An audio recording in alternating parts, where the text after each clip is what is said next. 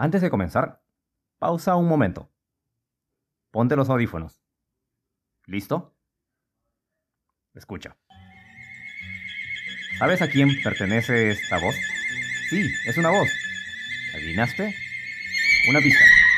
Es la única peruana que tiene su estrella en el Paseo de la Fama en Hollywood desde 1960.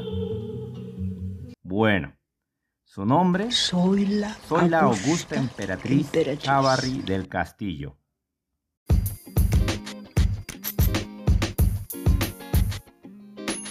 La ciudad que me vio nacer por mucho tiempo disponía solamente de dos emisoras, Radio Huánuco y Radio Ondas del Guayaga, homónimas de la urbe y del río que rodea la ciudad respectivamente.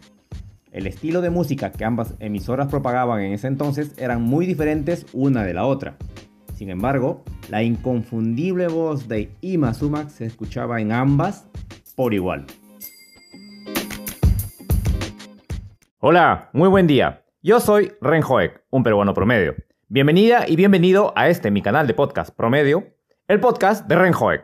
¿Curioso por escuchar más? Pues acompáñame. En el año 2006, gracias a las incansables diligencias del musicólogo y gestor cultural peruano Miguel Molinari, Ima Sumac recibe finalmente del Estado peruano la más alta condecoración que otorga a sus ciudadanos, la Orden del Sol del Perú en grado de Gran Comendador. El entonces canciller de Perú manifestó, cito, ha representado con gran distinción a nuestro país, haciendo que miles, miles de personas en el mundo se acerquen a nuestra cultura, a nuestras legendarias tradiciones y tomen conciencia de la gran contribución de nuestros antepasados a la civilización universal. Cierro cita. Ella, Imazuma, por fin estaba haciendo las paces con un país que décadas atrás la había despreciado y ahora, con su reconocimiento, se hacía un acto de justicia. A pesar de que su fama transcurrió principalmente en la década de los 50 del siglo pasado, su carrera se extendió por décadas.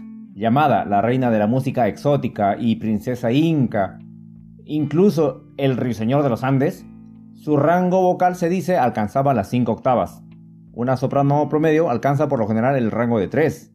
Nunca se sabrá ciencia cierta, pues no tuvo un adiestramiento, una formación formal. Y Masumak era autodidacta. Lo suyo era un talento innato. A pesar de que le sugirieron estudiar para soprano en Europa, ella se negó.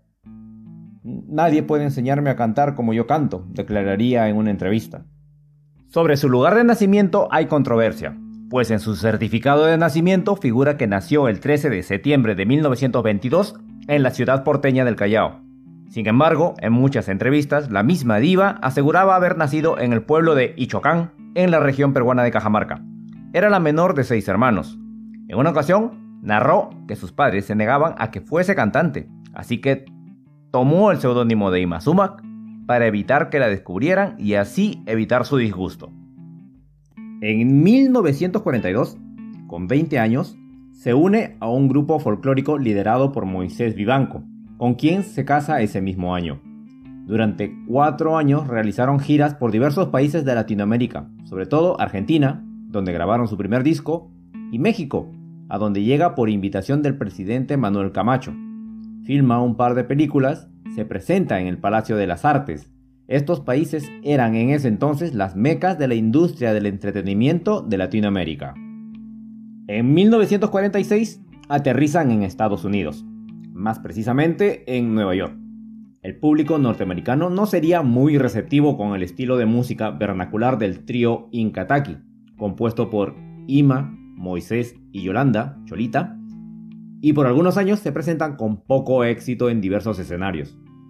Pero con la llegada de una nueva década, ya los gustos de la audiencia americana comenzaban a cambiar.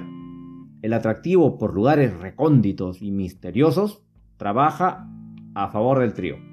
Se amoldan a un nuevo género de música llamada exótica, y el cambio les trae mucho renombre. En 1950 firma con Capitol Records y graba su primer larga duración, Voice of the Bay. Solamente el primer año se venden más de un millón de copias y es uno de los pocos álbumes en la historia musical que nunca ha dejado de publicarse. Dato de mucha importancia. Por razones de mercadeo, le restan 5 años a su edad verdadera. Las giras mundiales son inacabables. La requieren en muchas capitales europeas. Llegó a cantar en el Royal Albert Hall, el Alhambra en París y demás grandes escenarios del viejo continente. No hay ciudad conocida en cuyos escenarios no se haya presentado. Más adelante, en 1953, su regreso al Perú es apoteósico. Miles de personas la aclaman y reclaman como suya. Canta en Machu Picchu y hasta un gran desfile celebrado en su honor. En Hollywood se empieza a rodar el filme El secreto de los incas, junto a un jovencísimo Charlton Heston. Su papel es el de una sacerdotisa inca.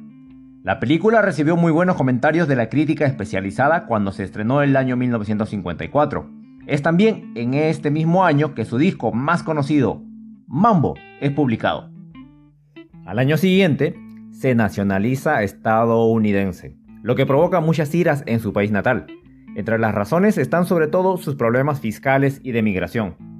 Moisés Vivanco, a cargo de las finanzas, no había declarado impuestos por muchos años. En Perú, la llaman traidora por renunciar a su nacionalidad, por no interpretar la verdadera música peruana y por retratar la gente de un país que no existía. A pesar de mantener su vida privada lejos del ojo público, en ese 1955 surge un escándalo que no puede ocultar. Su secretaria personal entabla un juicio por la paternidad de sus dos gemelas a Moisés Vivanco, lo que provocaría el divorcio de la pareja. Sin embargo, la sociedad entre él e Imazuma continuaría por varios años más.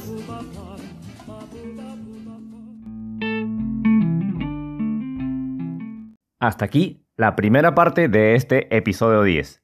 Si te ha parecido interesante y entretenido el episodio, dale me gusta, mira que no te cuesta nada, califícalo con 5 estrellas en iTunes, compártelo en tus redes, sígueme también, coméntalo entre tus conocidos, suscríbete al canal que es gratis y recuerda que puedes escuchar este y otros episodios en tu plataforma favorita de difusión de podcast. Una cosa más, si deseas ayudar en la mejora de este humilde emprendimiento, puedes colaborar con el canal en Patreon. La dirección es patreon.com barra Podcast. Nuestros Patreons tienen acceso temprano a los nuevos episodios y demás beneficios descritos allí. También puedes auspiciar con la cantidad que desees a los códigos QR que aparecen en la página web del canal. Será entonces hasta una nueva historia en el podcast de Renjoek. Chao.